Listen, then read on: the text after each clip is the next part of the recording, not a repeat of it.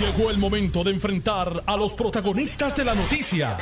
Esto es el podcast de En Caliente con Carmen Jové. Buenas tardes, gracias por la sintonía. Estamos en vivo, el programa es para ustedes.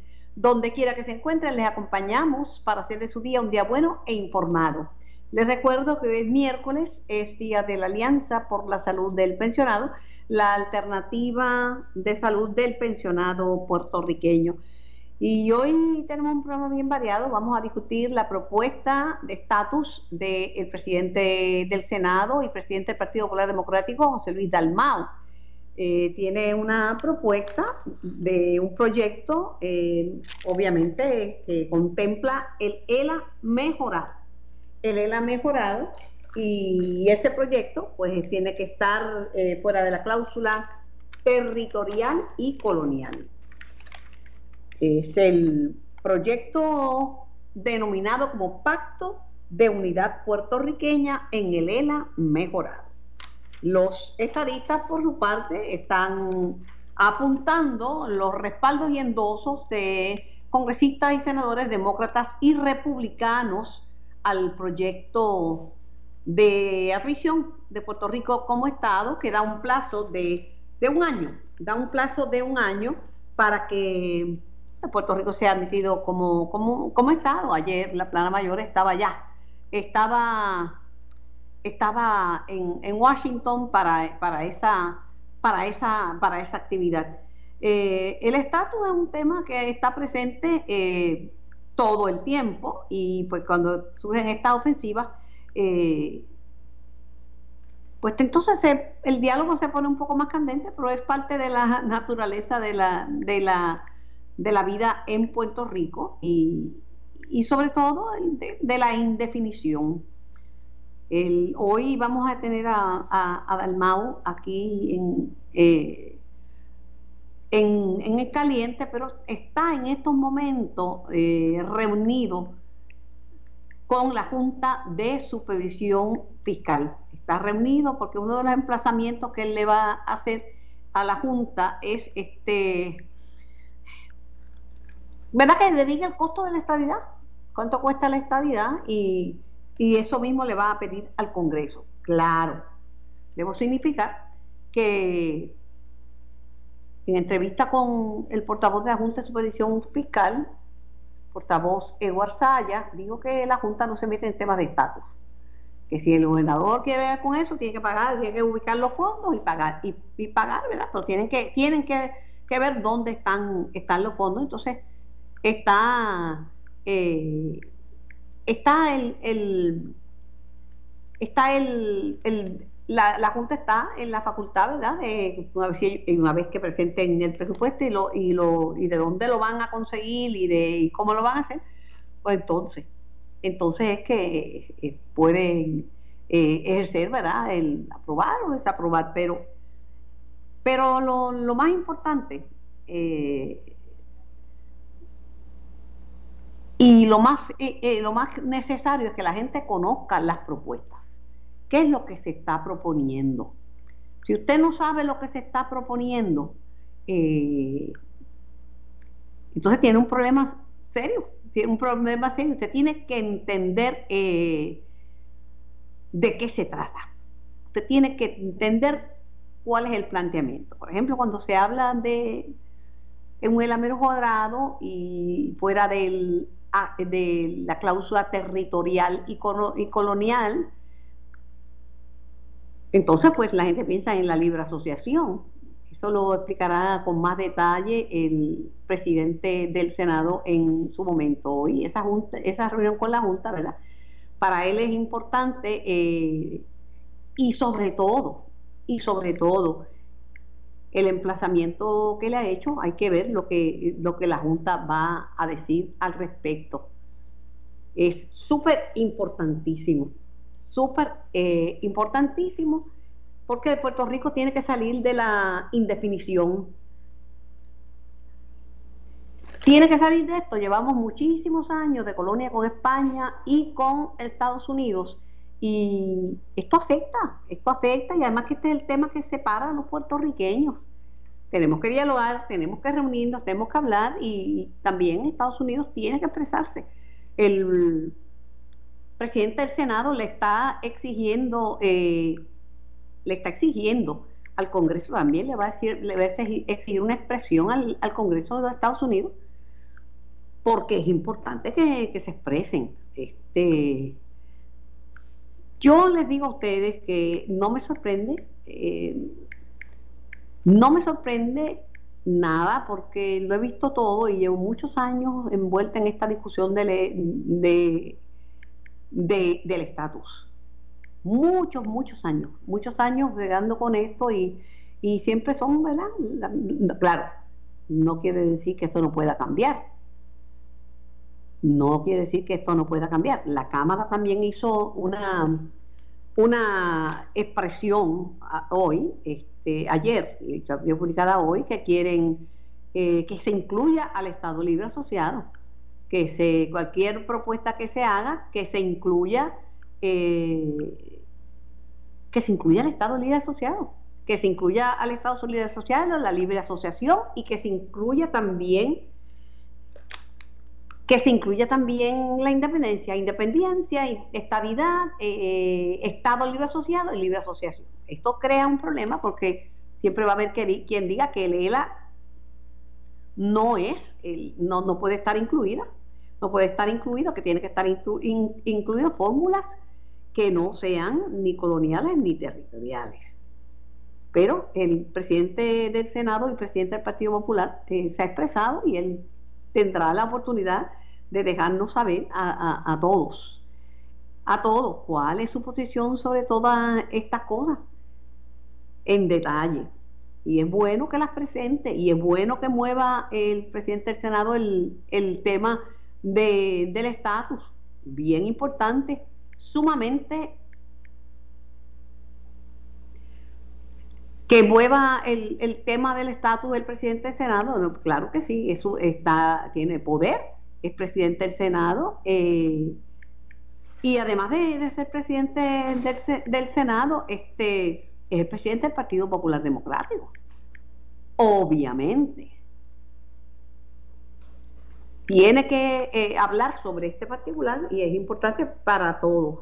Este, yo, nada, muy pendiente de todo este debate. Eh, los, los los no, los no progresistas, eh, por otro lado, están contentos porque el, acta de, eh, de admisión, esa erradicación de ese proyecto que conlleva el acta de admisión, pues tuvo respaldo de, de más de, de, creo que de 51 entre republicanos y republicanos y, y, demócratas. Y dicen que va a tener más respaldo. Vamos a ver qué pasa. Hay un plazo de 12 meses que ese proyecto en que Estados Unidos se tiene que expresar, que tiene que expresarse, tiene que expresarse para que para que la gente pues sepa lo que lo que está pasando, claro. Usted tiene que aprender a, celebrar, a separar la paja del grano. Las fórmulas no son perfectas las fórmulas no son perfectas y, sobre todo, ¿verdad? Nadie puede eh, prometer lo que, lo que no puede, lo que no puede alcanzar. Aquí lo que pasa es que todo se discute desde el marco de partidista. Entonces, los, populares hablan de lo malo de la estadidad, los estadistas hablan de lo malo de Lela, los independentistas hablan de lo malo de todas las fórmulas, y los libres asociacionistas, pues, eh, se expresan, pero que no hay un líder que usted diga, este es el líder eh, máximo de la libre asociación en Puerto Rico, creo yo. Eh, hay personas que, creen, pero no tienen tantos defensores la libre asociación, que es una fórmula digna, que es una fórmula digna y descolonizadora. pero de lo que pasa es que no lo tiene por la sencilla razón de que de que no, no, hay más líderes eh, populares y PNP expresándose y, líderes independentistas que líderes asociacionistas. Tengo al portavoz del PNP en, la Cámara, Rodríguez Aguiló en línea. Buenas tardes, eh, representante Rodríguez Aguiló. Sí, buenas tardes, Carmen, para ti. Perdón, buenas tardes para todo el público que escucha. ¿Qué le parece, qué le parece esa propuesta eh, interesante del presidente eh, del Senado y presidente del Partido Popular Democrático, José Luis Dalmao, de un nuevo proyecto eh, fuera de, la fuera de la cláusula territorial, fuera de visos coloniales, pero dentro de él ha mejorado. Eh, bueno, Carmen, en primer lugar, la propuesta del presidente del Partido Popular, el, el, PUP, si podemos llamarlo así, el, el proyecto de unidad eh, eh, puertorriqueña o algo por el estilo. Pacto, pacto de unidad puertorriqueña. El, pacto de unidad puertorriqueña, por eso el PUP, PUP, eh, sencillamente no, no dice nada, mm, demuestra que no, no hay un, un norte claro en el Partido Popular. Yo, yo quisiera que contestaran varias preguntas. Pero dice, porque dice que sería fuera del acta, fuera de la cláusula territorial y un proyecto descolonizador fuera de, del acta, ¿verdad? Fuera, fuera de la cláusula territorial sería una, una república independiente, punto. Sería un país independiente, con algún acuerdo con los Estados Unidos. Pero para que eso ocurra. es una fórmula considerada? Pero es que no está definida. Y una libre asociación tiene que definir realmente qué va a pasar, número uno, con los fondos federales en Puerto Rico, cómo Estados Unidos va a tener fondos federales asignados a otro país que no es parte de ellos, que es por un acuerdo político, más allá que otra cosa, y cómo puede sostener eso ante la nación norteamericana y el Congreso, ese pacto de fondos federales para Puerto Rico, sin pero, que Pero el amigo José Dalmao está bien proactivo no únicamente está emplazando, ahora está reunido, en este momento usted y yo estamos hablando, está reunido con la Junta de Supervisión Fiscal, porque le está pidiendo el costo de la estadidad. Digo, a mí me había dicho eh, Sayas que, que la Junta no se mete en temas de estatus, pero bueno, él tiene la prerrogativa como presidente de una colectividad y como presidente del Senado. Además, él va a pedirle al Congreso que se exprese y va a crear y esto es más importante todavía, una comisión de estatus. Bueno, las funciones del presidente del Senado, una de ellas es, tiene que trabajar con la Junta, le gusta o no, así que es una eh, ¿verdad? una aceptación de que tiene que trabajar con la Junta, cosa que dijeron en el pasado él y Tatito y otros líderes del Partido Popular, que, que la Junta fue, para allá no voy a mirar, para allá no me interesa, bueno, pues ahora, reconocen que tienen que sentarse a dialogar con la Junta. De hecho, acusaban a Pierluisi de que era aliado de la Junta, así que ciertamente eh, es parte de sus funciones, número uno, número dos, el, la Junta de Control Fiscal vino aquí para atender el asunto del, del pago a los bonistas, de la quiebra de Puerto Rico y el ajuste del pago de la deuda, que es lo que está haciendo, ¿no? El asunto que tiene que ver con el estatus nos corresponde a nosotros atenderlo directamente con el Congreso y ya comenzamos a atenderlo, Carmen. Ya, ya el, eh, el pueblo votó, se expresó y ahora hay que validar ese, esa expresión del pueblo las urnas, que fue con cerca de un 53% de los votos. Más allá de eso, es hablar para la grada. Yo, yo entiendo que el presidente del Senado, presidente del Partido Popular, eh, va a estar tratando de buscar eh, un consenso dentro de su partido. Ciertamente, eh, con esas expresiones por lo menos vemos que está intentando definir al Partido Popular Democrático y tengo que darle esa, ¿no? Hay que ver cuál es el resultado final de, del Partido Popular cuando se reúnan y, determinen finalmente cuál va a ser esa definición de ese acuerdo político de Puerto Rico con Estados Unidos fuera de la cláusula territorial. Gracias eh, al representante Rodríguez Aguiló por su participación en, en nuestro programa. Eh, tengo al licenciado Iván Rivera en línea. Iván.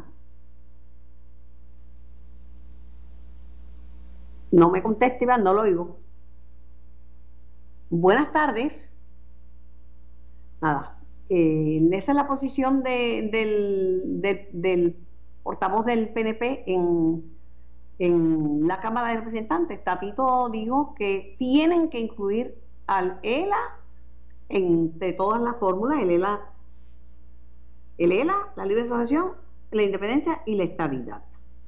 Fue bien claro en eso. Y dijo José Luis Dalmau, y no lo estoy inventando, lo, dijo y lo, y lo escuché y lo leí, que cualquier fórmula que no incluya el ELA no tiene el respaldo cualquier votación, cualquier, cualquier decisión que no esté incluido en la no va a tener el respaldo del Partido Popular Democrático. Ahí lo dejo, llegue usted a sus propias conclusiones. Voy a la pausa y regreso con más de En Caliente.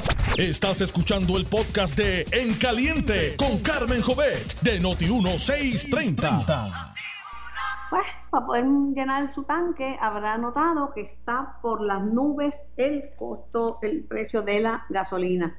El Departamento de Asuntos del Consumidor está bien atento al precio de la gasolina y del gas licuado.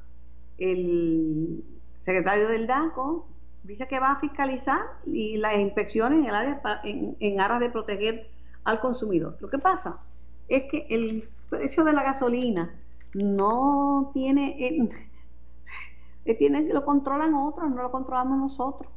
Pueden vigilar que no, que no se pasen, pero usted va a comprar la premium y le van a decir que son 82 chavos y punto. Y punto. Y punto. Eh, lamentablemente eso es así. Y lo del gas licuado se veía venir, se veía venir hace rato. Hace rato que se veía venir porque se comentaba y se dice, mire, va a subir el gas licuado, va a subir el, el, gas, licuado. Y la gente se preocupa, se preocupa porque para muchos son este asuntos de, primerísimo orden y de primera y de primera necesidad lamentablemente, este, cuando la razón que me dieron los detallistas de, gasolina sobre el precio de, la gasolina es que primero no la gente no estaba gastando en gasolina por la pandemia y ahora oferta y demanda. Pero tengo al secretario del DACO, licenciado Edan Rivera, en línea. Buenas tardes, secretario. Buenas tardes, Carmen, ¿cómo estás? todo bien, no dudo de su interés y de sus buenos deseos, ¿verdad? De que se de fiscalizar, eh, ¿verdad? El precio de la gasolina, pero de que ha subido, ha subido y ellos, el mismo presidente de la asociación me dice, Carmen, no somos nosotros. Aumentaron el precio de la gasolina y son los, que le ponen el precio al, barril de petróleo. Sí, eh, eh, Carmen, como, como bien indicas, desde principios de año nosotros eh, sido recabando información de observadores del mercado internacional, nosotros previmos que el precio del el petróleo y todos los productos derivados de él, que incluye gasolina, gas licuado y diésel, iban a aumentar como consecuencia de varios eventos del mercado internacional. ¿Cuáles son algunos de estos eventos del mercado internacional? Pues la, el alivio de las restricciones eh, que se implementaron a causa del COVID en la primera mitad del año pasado se han ido cambiando y las sociedades van tomando una normalidad y eso tiene como consecuencia de que las personas comienzan a utilizar sus vehículos, comienzan a viajar y eso tiene una demanda. Por otro lado, algunas algunos países que son productores y exportadores de petróleo ante el descenso de la demanda que hubo como producto de la pandemia recortaron la oferta del producto lo que a su vez también tuvo implicaciones secretario pero es que eso no le resuelve el problema al puertorriqueño eh, por ejemplo el precio que usted da el precio que usted da aquí en, eh, que usted expresa que de 73.7 centavos el precio máximo que puede pagar un consumidor o que debe pagar un consumidor por el litro de gasolina.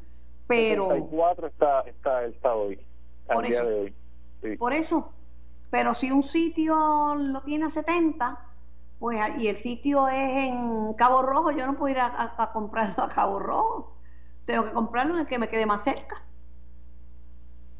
Sí, lamentablemente.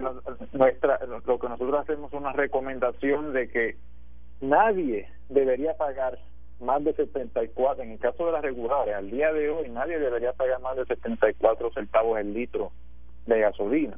Si cualquier persona, si cualquier estación de gasolina está a más de 74, eso lo que significa es que podría estar violando las órdenes de congelación que están vigentes al día de hoy, porque Eso es importante destacarlo, Carmen. No es, no es que la oferta y demanda, la situación de los mercados internacionales nos atan las manos para nosotros actuar. Nosotros tenemos en vigor una orden de congelación de margen de ganancia bruta, que esto asegura que esas variaciones de precios corresponden a las fluctuaciones normales de los mercados internacionales y no a, a una posible estrategia de parte de los detallistas mayoristas de gasolina para inflar el precio de El problema es que, secretario, el DACO no tiene suficientes inspectores, el DACO no tiene suficiente personal para saber en qué en qué estación de gasolina la están vendiendo a 75 o a 76.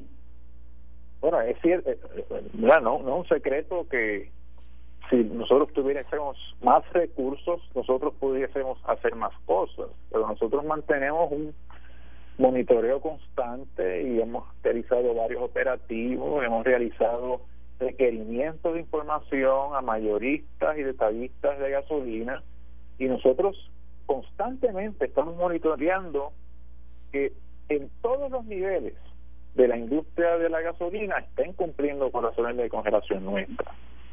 Y lo que el resultado de estas investigaciones ha sido que una parte sustancial de las industrias que están reguladas, según información provista por ellos, están cumpliendo por las órdenes de congelación que están vigentes, que son órdenes de congelación de margen de ganancia bruta, no de precio, por eso el precio puede aumentar. ¿Y, la premium en cuánto está? La premium, nuestro peso recomendado para hoy es de 76 a 84 la premium, el litro de gasolina. la, la, mayoría no se va a tirar por 76, se va, va a, subir los cuatro chavos y se va a ir por 81, 82. Sí, nosotros lo que hacemos es, los mayoristas de gasolina nos informan todos los días cuál es el precio de ellos para ese día en particular y nosotros vemos cuál es el más bajito de los reportados por los mayoristas y cuál es el más alto. Y de ahí entonces es que nosotros emitimos esa recomendación de carácter general, pues porque hay algunas eh, eh, algunos mayoristas de gasolina que la van a tener más barata, otras más cara. depende. Bueno, no, en verdad que no, no se resuelve ningún problema para el consumidor. Está bien cara y a lo mejor habrá un sitio que esté un poquitito menos cara, pero está bien cara. Oye, hay un lío ahí con el tema de los condominios, secretario. Hay mucha insatisfacción porque por la imposición de cuatro pólizas de seguro a los administradores de, de, de, de condominio el DACO es quien reglamenta los condominios. ¿Cuál es su posición sobre esto? varias cosas, Carmen. Es importante enfatizar que el, el requisito de las cuatro pólizas que se ponen en vigor ahora para los agentes administradores es un requisito que lo establece la ley de condominios que se firmó el año pasado. No, no es cierto que ese requisito sale del reglamento que emitimos nosotros en el departamento durante la semana pasada. Es un requisito que establece la ley y nosotros, como agencia de ley y de orden, tenemos que cumplir con lo que establece la ley. El reglamento que nosotros emitimos, además de las cuatro pólizas que establece la ley, establecemos unos unas salvaguardas adicionales. Pero todo es, todo tiene el propósito de proteger a los titulares, de que los agentes administradores están cumpliendo con la ley y que están haciendo buen uso de la administración de los condominios en Puerto Rico para evitar los malos manejos, malos entendidos y evitar que al final del día sean los titulares que se afecten si hay un agente administrador lo que están diciendo eh, estos administradores es que esos, eso es más un, un, un, negocio, la imposición de esas pólizas de, seguro que, que, una necesidad y que lo más importante es la, la educación continua de quienes ejercen la función de administrar condominio y esto se quedó fuera. varias, varias cosas, ¿verdad? La, los agentes administrados en Puerto Rico nunca se habían regulado antes. es la primera vez que se están regulando y se le está siguiendo una licencia para operar. Nunca se había hecho. Esto es un primer paso para nosotros darle, para profesionalizar la industria de los agentes administradores en Puerto Rico sobre condominios que al día de hoy, que al día de hoy, Carmen, no están cumpliendo con ninguna regulación, que no tienen ningún requisito para operar. La respuesta de la asociación es que esto beneficia más a las compañías de seguro y que no tiene ninguna repercusión en los titulares, en los condominios. Bueno, el asunto de las pólizas, Carmen, tendrá algo, tendrá que ser un asunto que la Asamblea Legislativa tendrá que evaluar o reevaluar en su momento para ver la ver la efectividad de esas pólizas y cómo están respondiendo al mercado y si cumple con el propósito de la ley, ¿verdad? Eso será la Asamblea, la, Asamblea Legislativa quien tendrá que evaluar ese asunto en su día. A nosotros en el departamento nos toca acatar lo que dice la ley y nosotros vamos a darle fiel cumplimiento a la ley porque no tenemos otra opción como agencia que respeta los procesos en Puerto Rico. Ustedes, y con esto finalizo, secretario, ustedes se reunieron con los miembros o con los directivos de, de la asociación. Nosotros, el reglamento, Carmen, e, es un documento que se lleva trabajando por los últimos dos años. Se, tuviese, se tuvieron múltiples reuniones de titulares, con asociaciones de condominio, se le dio el espacio para que ellos mostraran cuáles eran sus inquietudes. Además de las reuniones directamente con todos estos sectores, ellos tuvieron la oportunidad de, venir a una vista pública, de presentar cuáles eran sus posiciones, cuáles eran sus recomendaciones. La gran mayoría de esas recomendaciones se acogieron al reglamento y el reglamento que emitimos la semana pasada es producto del insumo de toda la industria de agentes administradores de condominio, de titulares y personas expertas en el tema. Esto, es un esto no es un documento que, por decirlo así, que nos inventamos la semana pasada, un documento que se trabajó responsable y adecuadamente para tomar en consideración todos los sectores que tienen que ver con, con condominios, pero particularmente el mejor interés y el bienestar de los titulares, que al final del día somos los que tenemos que proteger bajo la ley de condominio. Muchísimas gracias, secretario, por su participación en el programa. Que tenga linda tarde. Igualmente, a ti, Carmen. Gracias por la oportunidad nuevamente. Cómo no. Era el licenciado Edán Rodríguez, secretario del Departamento de Asuntos del Consumidor. Y tengo a Ignacio Veloz en, en línea para escuchar el sentir de, los, de los administradores. Buenas tardes, Ignacio. Muy buenas tardes, Carmen. Mucho gusto hablar con usted y con todos los escucha lo propio. Él fue claro, él dice que esto lo hace por los titulares y que esta, esta, esta profesión, administradores de condominio, no había sido reglamentada antes y que ahora pues por eso es que le están poniendo estos seguros que es para vigilar verdad que las personas que, se hagan responsables de tengan seguros de responsabilidad pública riesgos por deshonestidad o o, cargos constitutivos de delito o fraude, responsabilidad profesional y la cubierta, la cubierta que pide el Fondo de Seguro del Estado. Pues mira, Carmen, eh, esto ya viene, el DACO no, no inventó esto en el reglamento, esto viene de la ley de condominios nuevas, de la 129, aprobada en agosto del 2020, el cual establece unos requisitos mínimos para el agente administrador que son unos seguros para proteger a los titulares y los consejos de titulares, ya que en el pasado sabemos de muchas personas y administradores que han tenido eh, defalcado el condominio, yo conozco desde 19 mil dólares hasta 200 mil dólares en condominios que no han tenido éxito para poder cobrar ese dinero para atrás porque no tienen las pólizas correspondientes los administradores para poder eh, eh, ejercer eh, o tener ese dinero para atrás. Y obviamente esperar que los tribunales puedan atender o acusar al administrador puede pasar años. A veces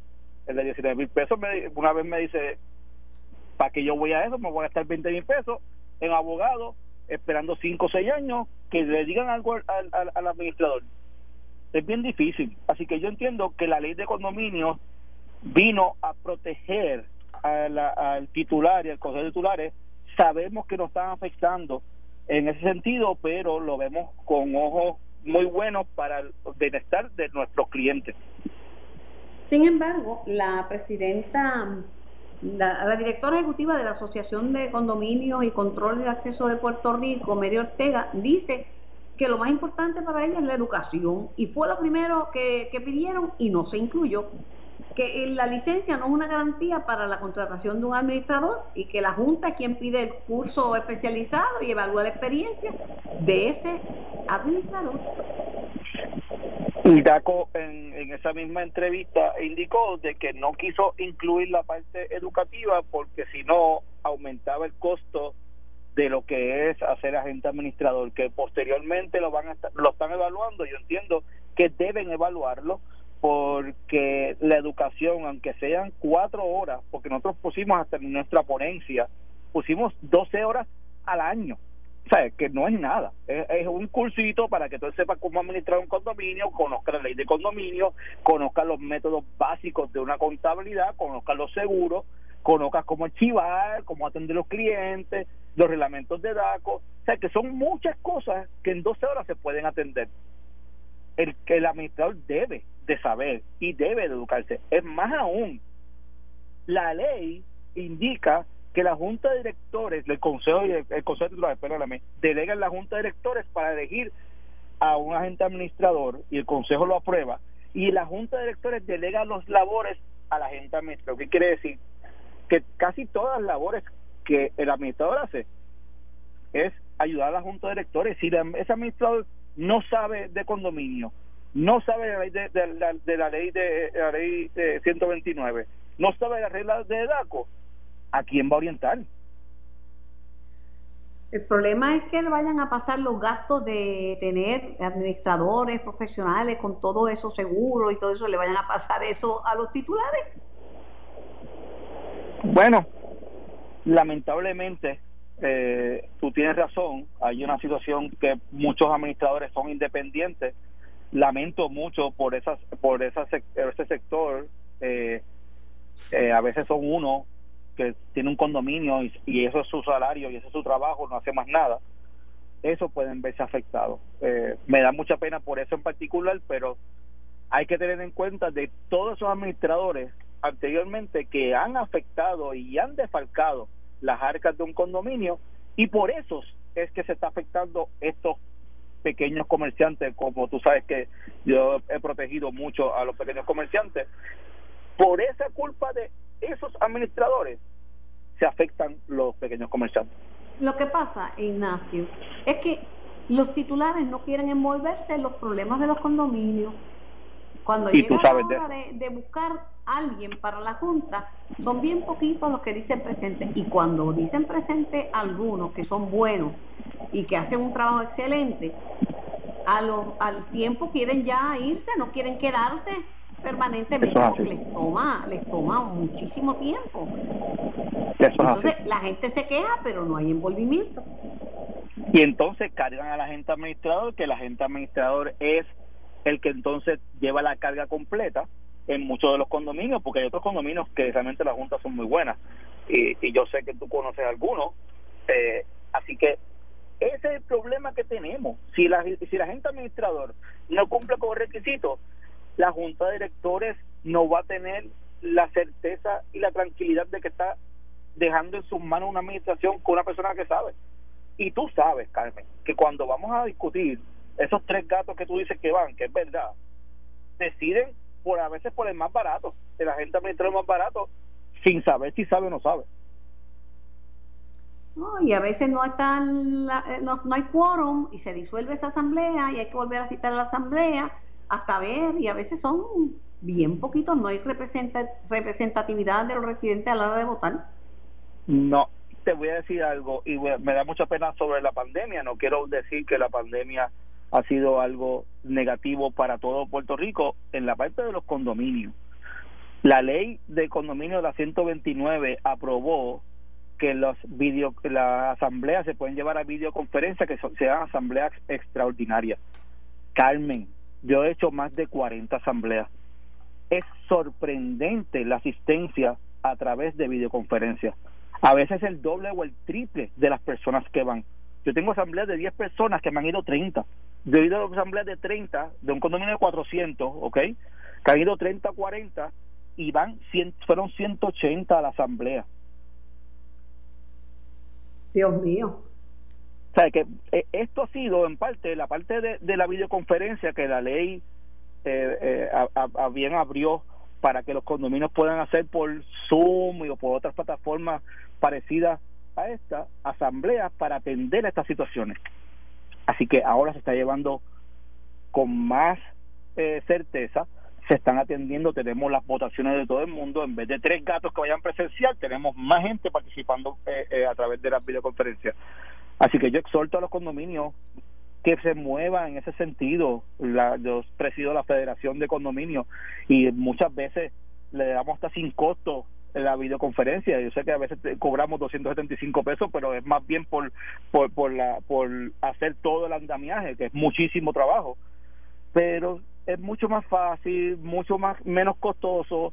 Todo el mundo lo puede hacer. Yo tuve una asamblea que la persona estaba en Kuwait lo importante es la participación, lo importante es la, participación. y la gente no quiere que les suban sus cuotas mensuales de mantenimiento.